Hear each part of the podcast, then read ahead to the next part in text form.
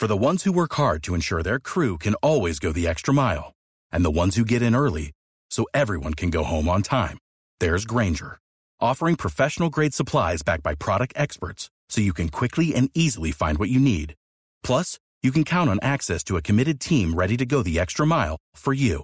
Call, clickgranger.com, or just stop by. Granger, for the ones who get it done.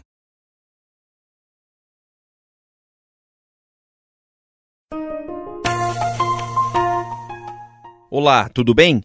Este é mais um editorial da Gazeta do Povo e hoje nós vamos falar sobre as 15 semanas de Paulo Guedes. Em reunião com o Movimento Brasil Livre, o MBL, e o Vem Pra Rua, na terça-feira, dia 3, o ministro da Economia, Paulo Guedes, afirmou que, abrem aspas, temos 15 semanas para mudar o Brasil, fecham aspas, referindo-se ao tempo que ainda correrá até o recesso parlamentar do meio do ano.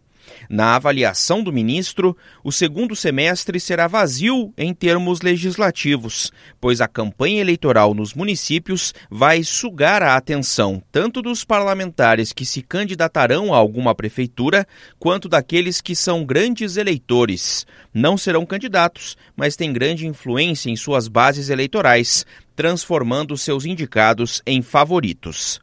Nessas 15 semanas, o Congresso teria de aprovar as reformas tributária e administrativa, além do Programa Mais Brasil, composto pelas PECs dos Fundos, Emergencial e do Pacto Federativo.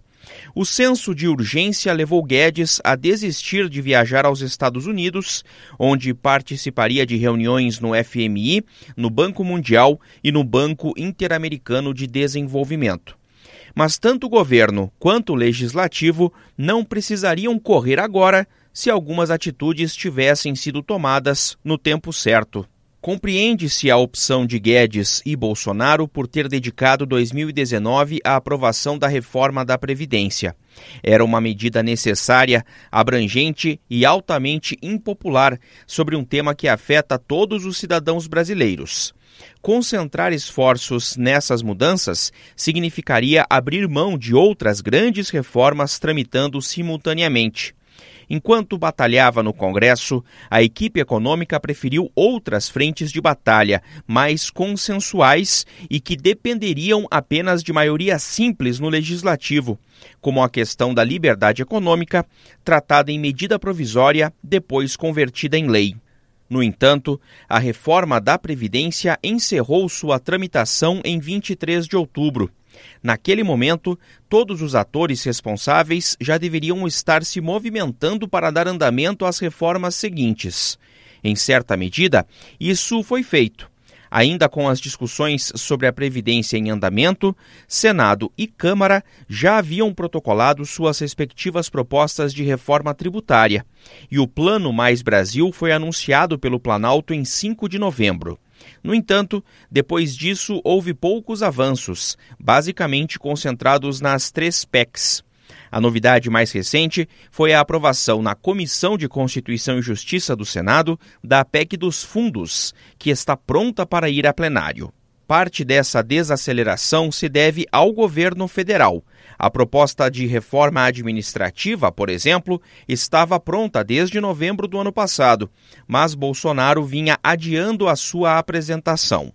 Ela deveria ter sido enviada ao Congresso após o carnaval, mas a apuração da revista Cruzoé indicou que o presidente deve segurar o texto por mais algum tempo, depois do recente embate com o legislativo por causa do orçamento. Quanto à reforma tributária, o governo já havia optado por não enviar projeto próprio e apresentar suas ideias diretamente à comissão especial do Congresso, que unificará os textos do Senado e o da Câmara. Mesmo assim, e apesar de algumas declarações de membros da equipe econômica, ainda não se conhece em detalhes o que o governo pretende. A promessa de Guedes é formalizar sua proposta nesta semana. Tantos adiamentos levaram o presidente da Câmara, Rodrigo Maia, do Democratas do Rio de Janeiro, a atacar Guedes e o governo, dizendo que, abrem aspas, temos 15 semanas agora porque eles perderam um ano inteiro. A tributária não chegou, a administrativa não chegou. Fecham aspas. Mas o legislativo também teve seus atrasos.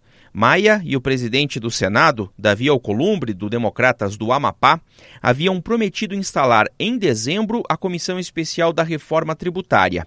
E mais, afirmaram que ela trabalharia durante o recesso parlamentar de fim de ano.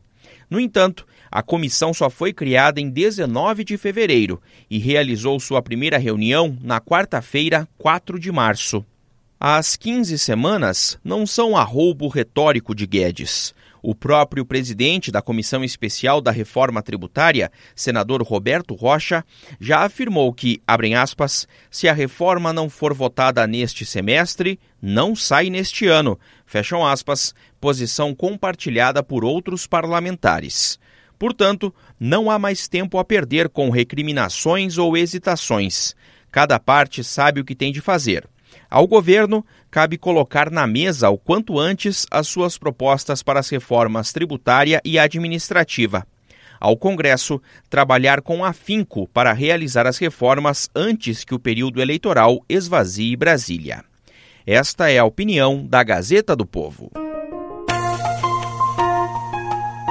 Você pode receber no seu WhatsApp os nossos editoriais em áudio e as principais notícias do dia.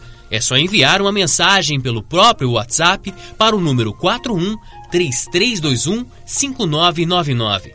Os podcasts da Gazeta do Povo e todos os conteúdos em áudio estão disponíveis no Spotify, Apple Podcasts e outros agregadores.